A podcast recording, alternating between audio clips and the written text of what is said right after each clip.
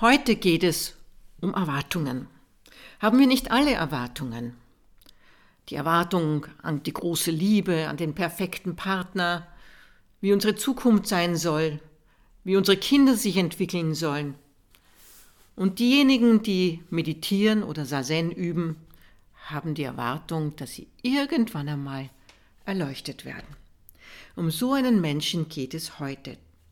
Der Text ist von Joko Beck aus dem Buch Zen im Alltag. Die Parabel von Mushin. In einer Stadt namens Hoffnung lebte einmal ein junger Mann Johannes. Er trieb fleißig buddhistische Studien und so bekam er einen buddhistischen Namen, Mushin. Johannes lebte nicht anders als alle anderen. Er ging zur Arbeit und er hatte eine nette Frau. Doch obwohl er sich gründlich mit dem Buddhismus beschäftigte, war er ein angeberischer, rauer Geselle, der bei seiner Arbeitsstelle so herumwütete, dass sein Vorgesetzter eines Tages genug hatte und ihn hinauswarf. Da musste Johannes gehen und hatte keine Arbeit mehr. Als er nach Haus kam, fand er einen Brief seiner Frau. Auch sie hatte genug von ihm und ihn deshalb verlassen. Da hatte Johannes noch seine Wohnung und sich selbst und sonst nichts mehr. Doch Johannes Muschin war einer, der nicht so schnell aufgab. Er schwor, dass er nun auch ohne Arbeit und ohne Frau das haben würde, was das Wichtigste im Leben war. Erleuchtung. Und so lief er rasch zum nächsten Büchergeschäft. Johannes wühlte in dem Berg von neuen Büchern über den Weg zur Erleuchtung. Eines davon schien ihm besonders interessant. Es hieß, wie erwische ich den Zug zur Erleuchtung? Er kauft das Buch und las es. Als er fertig gelesen hatte, ging er nach Hause, gab seine Wohnung auf, füllte eine Tasche mit seinen Habseligkeiten und machte sich auf den Weg zum Bahnhof am anderen Ende der Stadt. Durch das Buch hatte er erfahren, wenn man alle Anweisungen genau verfolgt, kann man in den Zug der Erleuchtung steigen, wenn er kommt. Er fand das großartig. Johannes ging also zum Bahnhof, der in einer recht abgelegenen Gegend lag, las das Buch nochmal und versuchte, sich alle Anweisungen genau einzuprägen, dann setzte er sich hin und wartete. Er wartete und wartete.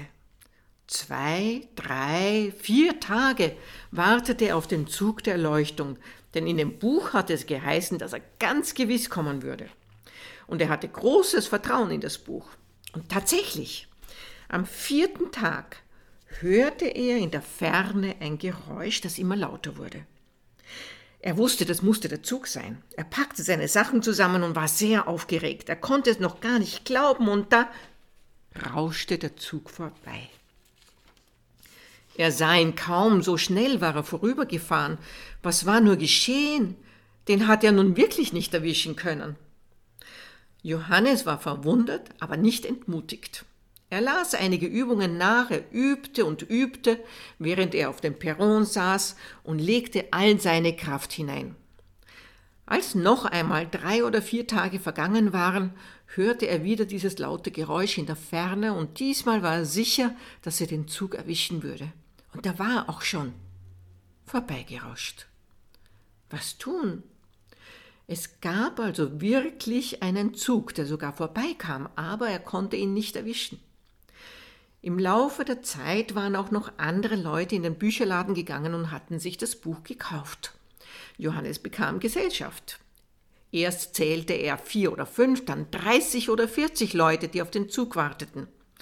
Die Aufregung war groß. Da war die Antwort, da kam sie. Sie alle hörten das Rauschen des vorbeirasenden Zuges und obwohl keiner von ihnen ihn je erwischte, waren alle davon überzeugt, dass es zumindest einem von ihnen eines Tages gelingen würde, ihn zu besteigen. Die kleine Schar wuchs und freudige Erregung ergriff alle. Im Laufe der Zeit bemerkte Muschin, dass manche der Leute ihre Kinder mitgebracht hatten. Und sie waren so sehr damit beschäftigt, nach dem Zug Ausschau zu halten, dass die Kinder, die ihre Aufmerksamkeit zu gewinnen versuchten, hören mussten, lasst uns in Ruhe, geht spielen. Die Kleinen wurden so vernachlässigt, dass Mushin, der ja im Grunde gar kein so schlechter Kerl war, sich sagte, Nun, eigentlich will ich auf den Zug warten. Aber einer muss sich schließlich um die Kinder kümmern. Also begann er sich hier und da mit ihnen zu beschäftigen. Er sah in seine Tasche, holte allerlei Süßigkeiten heraus und gab sie den Kindern. Und die Kinder kamen mit aufgeschlagenen Knien und Johannes fand ein paar Verbände in seiner Tasche und versorgte sie, und er las ihnen Geschichten aus ihren Kinderbüchern vor. Und obwohl er immer noch gelegentlich nach dem Zug Ausschau hielt, kümmerte er sich nun vor allem um die Kinder. Es wurden immer mehr. Nach einigen Monaten waren auch Jugendliche da und die strotzten oft vor Energie. So stellte Muschin eine Fußballergruppe zusammen und spielte mit ihnen hinter dem Bahnhof. Er hatte immer weniger Zeit für den Zug und das ärgerte ihn. Das Entscheidende geschah doch dort, wo die Eltern auf den Zug warteten, aber er musste sich um die Kinder kümmern.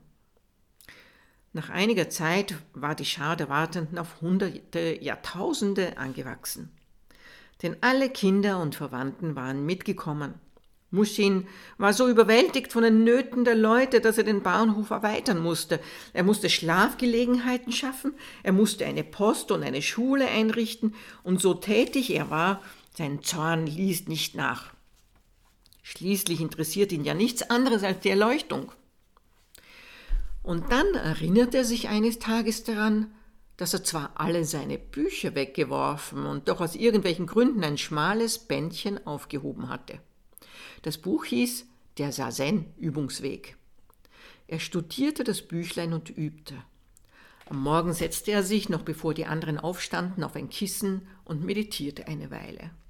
Und mit der Zeit kam ihm sein gehetztes, anstrengendes Tagespensum, auf das er sich wider Willen eingelassen hatte, gar nicht mehr so anstrengend vor.